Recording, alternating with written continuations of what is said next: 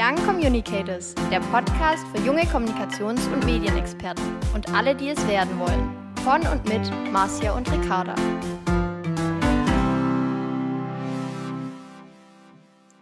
Hallo und herzlich willkommen zur zweiten Podcast-Folge Young Communicators. Mein Name ist Marcia und bei mir ist meine Co-Moderatorin Ricarda. Hallo ihr Lieben, wir sind heute in Heidenheim und freuen uns auf eine zweite Folge mit euch. Ja, bei uns geht es heute weiter mit Julia Schäfer. Sie arbeitet als Trainee gerade beim Technologiekonzern Voigt in Heidenheim und ist ein begeisterter Handballfan. Hallo Julia, herzlich willkommen. Hallo. Wie immer würden wir gerne zu Beginn der Folge ein bisschen mehr über dich erfahren. Könntest du uns erzählen, wer du bist, woher du kommst und was du schon gemacht hast und was du gerade machst? Gerne. Also ich bin Julia, ich ähm, komme aus Biberach, das liegt südlich von Ulm und bin jetzt bei Voigt seit sechs Monaten und mache insgesamt ein 18-monatiges Trainee-Programm in der Unternehmenskommunikation. Ich habe im Sommer erst mein Masterstudium abgeschlossen, das habe ich in Tübingen gemacht, in Medienwissenschaft und genau, bin seitdem jetzt in dem Trainee-Programm. Ja, dann bleiben wir doch gleich mal beim Studium und bei deinen Studiengängen. Du hast einen Bachelor und einen Master gemacht. Wo hast du denn deinen Bachelor gemacht und in was? Genau, meinen Bachelor habe ich in Konstanz gemacht an der Uni in Literatur- und Sprachwissenschaft, also eigentlich in Anglistik und Amerikanistik. Genau, ich war eigentlich immer schon begeistert von Sprachen und von, von insgesamt auch der englischen Sprache vor allem. Ähm, ja, ich war in der Grundschulzeit eine Zeit in London und wir waren eigentlich immer relativ viel im Ausland. Genau, und dann habe ich da eigentlich so meine Begeisterung für, für die Sprache und für die Kulturen ausgelebt, sage ich mal. Okay, wow, das ist ja ein toller Hintergrund schon mal. Aber wie bist du dann für deinen Master, der ja Medienwissenschaft war in Tübingen, ähm, so auf die Branche Medien, Kommunikation, PR, wie bist du dann dazu gekommen, wenn vorher eher so die Sprache, Literatur vielleicht im Fokus stand? Ja, genau. Es kam eigentlich auch echt über Praktika. Also in dem Bereich ist es schon wichtig, dass man sich auch während des Studiums und vielleicht auch außerhalb des Studiums so ein bisschen seinen Weg sucht. Und da habe ich ganz klassisch äh, bei einer regionalen äh, Zeitung und bei einem regionalen ähm, Fernsehsender angefangen, habe da ein Praktikum gemacht und dann hat sich das eigentlich so rauskristallisiert, dass ich ein bisschen eher in die journalistische Richtung gehen will. Und genau nach einem Praktikum dann auch beim Bayerischen Rundfunk ist es dann Medienwissenschaft in Tübingen geworden. Vielleicht bleiben wir noch ganz kurz beim Praktikum. Hm, was sind denn da so die Aufgaben beim Rundfunk? Also in der wirklich in der regionalen Welt, sage ich mal, ist es so, dass man da wirklich ins kalte Wasser geschmissen wird. Also man äh, recherchiert selber Themen an, die für die Sendung interessant sein könnten. Äh, man telefoniert mit potenziellen Interviewpartnern und muss auch echt selber dann in, sich ins Auto setzen und mit der Kamera rausfahren. Ähm, natürlich kriegt man Hilfestellung. Man kann nicht von vornherein irgendwie einen fertigen Beitrag basteln daraus dann, der in, in irgendeiner Sendung laufen kann. Aber so kleinere Aufgaben, ähm, genau, kriegt man eigentlich von Anfang an direkt so mit. Und ähm, deswegen ist es vielleicht nicht ganz so cool, bei einem total namhaften Unternehmen direkt einzusteigen oder bei einer Rundfunkanstalt. Aber es ist echt so, dass man da in kurzer Zeit sehr, sehr viel lernen kann. War das dann auch so der Zeitpunkt, an dem du festgestellt hast, dass nicht nur die Sprache dich interessiert, sondern vielleicht die ganze kreative journalistische Arbeit, auch Richtung Film? Ja, auf jeden Fall. Also es war nicht der Zeitpunkt, wo ich gemerkt habe, dass ich dann in die PR- und Kommunikationsrichtung gehen will, aber es war auf jeden Fall der Zeitpunkt, wo man gemerkt hat, okay, was kann ich wirklich mit meinem Studium dann auch anfangen und wo soll für mich dann auch irgendwie der Weg hingehen. Und das war dann ganz klar die Entscheidung, dass es nach dem Bachelor auch noch ein Master sein soll und dass es eben dann in Richtung Medienwissenschaft gehen sollte. Wie bist du denn dann auf diesen Master gekommen und was waren da so die wichtigsten Inhalte? Was ist dir da vor allem im Gedächtnis geblieben? Ähm, ja, also in Tübingen ist es so, dass ganz viele Leute aus unterschiedlichsten Fachrichtungen diesen Master machen können in Medienwissenschaft. Also es gibt sowohl den Bachelor Medienwissenschaft als auch den Master. Ähm, man kann diesen Medienwissenschaftsmaster machen, wenn man vorher schon mit ähm, ja Medienkommunikation und Journalistik in Berührung gekommen ist. Aber man kann eben auch, wenn man aus anderen Fachrichtungen kommt, da sich im Master eben weiterentwickeln. Und dann ist es letztendlich auf Tübingen gefallen, ähm, auch weil es im süddeutschen Raum ist, ähm, weil ich da irgendwie auch ein bisschen aus der Ecke komme. Und genau, habe dann die Zusage bekommen und habe 2015 dann dort angefangen. Das klingt ja sehr spannend und ähm, vielleicht nochmal um auf die Inhalte und die Projekte zurückzukommen. Was waren da so Projekte, die wirklich im, Gedächt im Gedächtnis geblieben sind und vielleicht auch die interdisziplinäre Teamarbeit, weil ja so viele verschiedene Menschen zusammengekommen sind in dem Studiengang? Ja, also in Tübingen ist es so, dass wir sehr, sehr praktisch gearbeitet haben. Also wir haben zwar auch unsere Seminarzeiten gehabt, aber wir haben ganz, ganz viel auch in Projektgruppen an wirklich praktischen Projekten gearbeitet. Also wir haben Kooperationen mit dem SWR gemacht, aus allen journalistischen Bereichen eigentlich, ähm, beim SWR jetzt im Hörfunk, aber eben auch TV und Film oder ähm, Online und Print. Und genau, da war eigentlich auch so die Besonderheit, dass wir dann wirklich reale Projekte begleitet haben. Also wir haben Opernprojekte in Tübingen begleitet zum Beispiel ähm, und haben eben auch einen Imagefilm gedreht. Also da sind ganz viele ähm, Sachen zusammengekommen, die dann echt auch außerhalb der Seminare ähm, genau liefen und das würde ich sagen, ist das Besondere an Tübingen. War dann ja auch nochmal ein ganz großer Unterschied zu deinem Bachelor, wo wahrscheinlich nicht so reale Projekte dann angeboten wurden mit Unternehmen, oder? Genau. Also man kriegt auch Schulungen. Also wir haben gelernt, wie man filmt, äh, wie man fotografiert, wie man ausleuchtet, wie man Ton aufnimmt. Ähm, also da ist Tübingen super gut aufgestellt. Man muss aber natürlich auch Spaß daran haben. Also man, kon man konnte gut irgendwie durchs Studium, Studium kommen, ohne fünf Hausarbeiten schreiben zu müssen. Ähm, liegt den ein, die anderen wollen lieber ein bisschen wissenschaftlicher arbeiten. Genau, aber grundsätzlich war es ein guter Mix und ich würde vor allem eben diese praktische Arbeit ähm, nicht missen wollen. Wenn ich mich richtig erinnere, war eines eurer Projekte ja ganz besonders erfolgreich und wurde mit dem Digitaljournalismuspreis der Landesanstalt für Kommunikation ausgezeichnet. Was genau habt ihr denn da gemacht? Ja, wir haben eine Webreportage erstellt, in der es um eine Oper ging, die in Tübingen aufgeführt wurde. Da wurde quasi ein Roman von Henning Mankell, ähm, ja, über Wallander, ist vielleicht einigen bekannt aus dieser Krimi-Reihe wurde als Oper aufgeführt äh, zum ersten Mal. Und da haben wir begleitend eine Webreportage gemacht und die Homepage gestaltet. Und kann man diese Reportage online jetzt noch abrufen? Ja, die kann man online noch einsehen. Die ist online. Dann werdet ihr sicher diesen Link bei uns in den Show Notes finden. Falls ihr euch dafür interessiert, schaut mal rein. Wie eingangs ja schon erwähnt, bist du ein großer Handballfan. Und darum ging ja auch deine Masterarbeit so ein bisschen. Was genau hast du denn da gemacht? Als Masterarbeit habe ich mit einer Kommilitonin von mir einen Dokumentarfilm gedreht. Also gerade auch bei dem Master in Tübingen haben wir die Möglichkeit, auch praktische Projekte als Masterarbeit umzusetzen. Genau, wir haben einen Dokumentarfilm gedreht über drei Leistungssportler, darunter eben auch einen Handballer.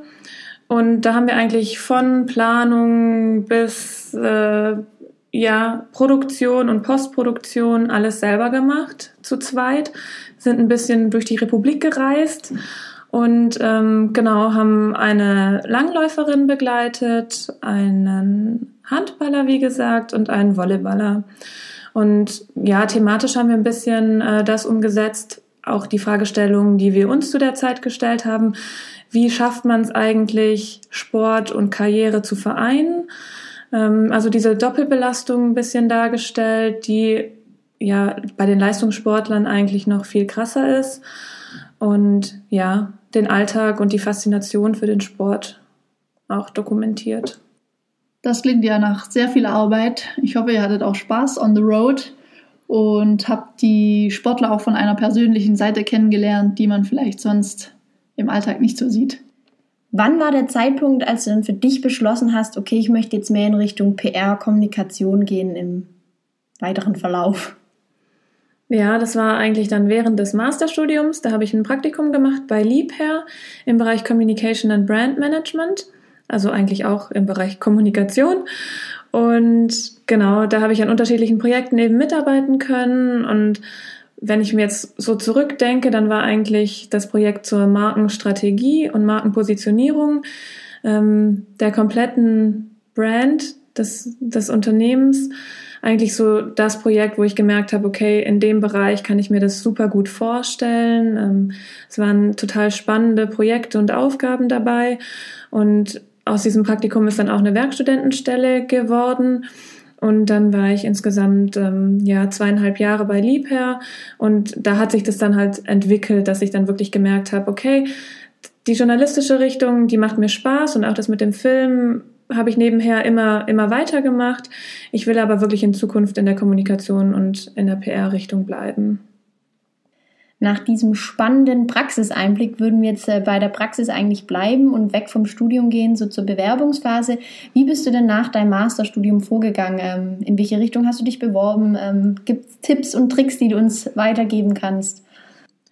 Also ich habe mich auch schon relativ weit im Voraus, sage ich mal, immer wieder umgeguckt, um zu sehen, was denn überhaupt in Frage kommen würde. Bei mir war es auch nicht ganz klar, wann ich genau mit der Masterarbeit dann wirklich fertig bin. Das heißt, würde was heißt weit im Voraus, wenn du sagst ähm, lange Voraus? Ja, also ich habe mich schon ungefähr sechs Monate im Voraus langsam umgeguckt, Bewerbungsunterlagen vorbereitet, ähm, geschaut, wo es offene Stellen gibt ich habe jetzt auch nicht mich nur auf einen Umkreis ähm, beschränkt, sondern ich habe auch bundesweit geguckt, in welchen ja in welchen Unternehmen ich mir das vorstellen könnte. Ich wollte schon gerne in einem großen Unternehmen bleiben und ja, also glücklicherweise hat es bei mir dann relativ gut funktioniert. Also ich musste nicht 20 Bewerbungen schreiben und habe 20 Absagen bekommen. Kannst du noch so eine ungefähre Anzahl an Bewerbungen nennen, die du geschrieben hast, äh, trotzdem du dann gleich was bekommen hast? Also ja, ich würde sagen so fünf bis sechs. Schlussendlich bist du ja als Trainee bei Voigt gelandet. Ähm, was waren da so die einzelnen Stufen und ähm, wie bist du dahin gekommen? Also ich habe ganz normal meine Bewerbung äh, abgeschickt im ersten Schritt. Ähm, ja, musste dann ein bisschen warten und es war dann tatsächlich so, dass ich in dem System irgendwie nicht erfasst war mit meiner E-Mail-Adresse und ich habe gar keine Information bekommen, dass es da eine Einladung gibt. Dann war ich mit einer Freundin Snowboarden und stehe oben auf dem Gipfel und plötzlich klingelt mein Telefon und eine Dame von Freud ist am Telefon, warum ich denn nicht auf ihre E-Mail antworten würde, ob ich noch Interesse hätte, zum Assessment Center zu kommen. Und dann, ja, war ich ein bisschen überrascht im ersten Moment ähm, und ja, wurde dann aber letztendlich zum Assessment Center eingeladen und habe dann einen Tag bei Freud verbracht mit vier anderen Bewerbern. Und genau, ich würde mal sagen, wir wurden auf Herz und Nieren geprüft. wie können wir uns die Aufgaben denn vorstellen und ja, wie hast du dich auch auf diesen Tag vorbereitet? Ja, also wir hatten Gruppenaufgaben und Einzelaufgaben. Also es war wirklich von allem was dabei. Wir mussten Aufgaben am, am Computer lösen, also wirklich ja einen Text schreiben oder eine eine Aufgabenstellung lösen, ein Kommunikationskonzept entwickeln. Ähm, genau, hatten aber auch ein klassisches Interview, würde ich mal sagen. Ähm, genau, und haben wirklich intensiv auch mit den Bewerbern zusammen, was natürlich auch immer ein bisschen komisch ist, ähm, gearbeitet, aber konnten eben auch unsere, unsere eigene Leistung zeigen. Ähm, ich hatte davor noch nie ein Assessment Center. Also ich wusste auch nicht genau, was auf mich zukommt, aber man kann sich auch im Internet super informieren, was es da für Aufgaben gibt. Also es ist auch so, dass sich die öfters mal ähneln, dass man natürlich bestimmte Stärken oder Schwächen der Bewerber ja zum Vorschein bringen möchte und deswegen habe ich mich auch ein bisschen damit auseinandergesetzt, was für Arten von Aufgaben da kommen können bei so einem Assessment Center. Ähm, genau, und sonst die gängigen Fragen, wo man seine Stärken und seine Schwächen sieht. Darauf sollte man, glaube ich, immer vorbereitet sein. Ähm, ja, man erzählt auch meistens ein bisschen was Persönliches über sich. Darauf sollte man auch ähm, ja ein paar Sätze sagen können. Und ja, ich glaube, jetzt so im, im Rückblick ist es auch wichtig, dass man einfach auch ist, wie man, wie man ist, also trotz Aufregung und alles, ähm, da sollte man sich auf jeden Fall nicht verstellen und sich auch nicht zu sehr von anderen verunsichern lassen. Ja, herzlichen Glückwunsch, dass das alles so geklappt hat. Äh, hört sich sehr, sehr spannend an. Deswegen äh, gleich noch mehr zum Traineeship. Wie ist das Ganze denn aufgebaut und äh, ja, was machst du da eigentlich? Ich bin jetzt 18 Monate im Bereich Group Communications. Das ist die zentrale Kommunikation bei Voigt. Und ich durchlaufe da auch mehrere Stationen. Also es ist so, dass ich jetzt die ersten sechs Monate im Bereich Corporate Communications unterstützt habe. Und jetzt geht's rüber in die Market Communications. Genau, ich unterstütze da die einzelnen Teams, habe auch eigenständige Aufgaben und kleinere Projekte, die ich übernehmen kann. Also jetzt gerade in den letzten sechs Monaten ging es vor allem um die interne und externe Kommunikation bei Voigt auf Unternehmensebene, sag ich mal. Ähm, genau, da geht es darum, dass man Pressearbeit macht, äh, Pressemeldungen schreibt, aber auch Intranetmeldungen, also auch in der internen Kommunikation. Da gehört die Finanzkommunikation ähm, dazu, wenn es darum geht, ähm, ja, wie die Zahlen kommuniziert werden. Und jetzt in meinem Bereich ähm, war ich auch relativ viel im, ja, bei Social Media eingesetzt, ähm, habe da die Kanäle der ganzen, also des ganzen Unternehmens betreut und genau die Contentplanung übernommen. Ja, also sehr vielseitig und ähm, ich glaube auch im nächsten Jahr kriege ich noch ziemlich viele Einblicke. Traineeship ist ja auch nicht gleich Traineeship. Könntest du unseren Hörern vielleicht noch konkret erzählen, wie so ein Tagesablauf bei Voigt für dich aussieht? Ja, also ich bin eigentlich wie jeder andere Mitarbeiter auch im Team integriert. Ich komme morgens an meinen Platz, check meine Mails und habe natürlich auch ja Termine. Ähm, ich schreibe E-Mails, ich ähm, habe Termine mit Dienstleistern oder mit anderen Kollegen, auch aus anderen Regionen zum Beispiel, ähm, regelmäßige Calls und genau, habe eigentlich auch so meine, meine Struktur, meine Aufgaben, nach denen ich eigenständig arbeiten kann. Ich habe auch einen fachlichen Mentor, ähm, der mir zur Seite steht, der mir auch bei inhaltlichen Fragen helfen kann, der ein bisschen ja meine Aufgaben als Trainee überwachen kann der vielleicht auch ein bisschen näher dran ist als meine direkte Führungskraft. Und außerdem gibt es dann noch im HR-Bereich einen Mentor, der dann auch wirklich so Persönlichkeitsentwicklung mit einem macht. Wie kommt man jetzt in der neuen Rolle des Trainees zurecht? Wo möchte man sich auch vielleicht hinentwickeln? Das heißt, wo will ich in fünf Jahren stehen? Und jetzt so, wenn man im Berufsleben ankommt, dann muss man sich solche Fragen vielleicht auch einfach mal stellen. Und rückblickend, ähm, ist das so ein guter Einstieg für dich? Also findest du dich in der Rolle des Trainees wieder oder würdest du vielleicht was anderes machen beim nächsten Einstieg? Also es, ich glaube, es gibt positive und negative Seiten. Ähm, ich finde es grundsätzlich gut. Ich glaube, viele fühlen sich auch nach dem Studium noch nicht bereit, dass sie direkt in eine Festanstellung sag ich mal, gehen wollen. Vielleicht haben sie noch nicht so viel Erfahrung, ähm, jetzt fachlicher Natur. Ähm, vielleicht fühlt man sich aber auch selber von seiner Persönlichkeit noch nicht so weit und es ist total abschreckend, wenn man dann irgendwie plötzlich einen festen Job hat. Deswegen glaube ich, ist das Trainee ähm, eine super Möglichkeit für den Berufseinstieg. Gleichzeitig ist es natürlich auch so, dass es wieder eine neue Rolle ist, in die man sich auch irgendwie hineinfinden muss. Das heißt, es ist auch nicht alles super einfach. Ähm, aber ja, ähm, als Berufseinstieg würde ich das auf jeden Fall wieder so machen. Du hast gerade gesagt, du bekommst Einblicke in die Corporate Communication und die Market Communication. Ein Traineeship beinhaltet ja auch mehr noch so die fachliche Weiterbildung. Also hast du da auch irgendwie Fortbildungen, Weiterbildungen, Trainings? Ähm, wie sieht es in dieser Hinsicht aus? Ja, also das Trainee bei Voigt ist zertifiziert von der DPRG und ich absolviere da eine Grundausbildung von der Deutschen Akademie für Public Relations. Ähm, ja, ich muss noch eine Prüfung machen und dann ist man zertifizierter PR-Berater. Das heißt, man bekommt auch außerhalb des Unternehmens noch wirklich eine fachliche Weiterbildung.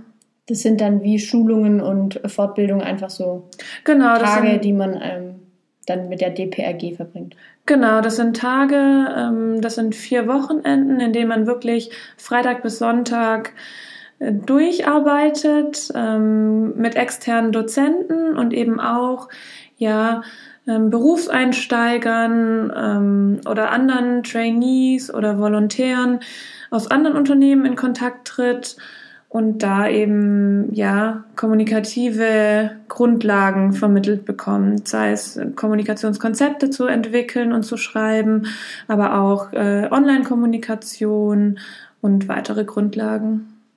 Dann drücken wir dir die Daumen, dass es mit der Prüfung alles gut klappt. Und für unsere Zuhörer noch vielleicht, ähm, wer mehr über das Unternehmen Freud und das Traineeship wissen möchte, ähm, kann gerne bei unseren Show Notes vorbeischauen. Da werden wir alles Wichtige nochmal verlinken.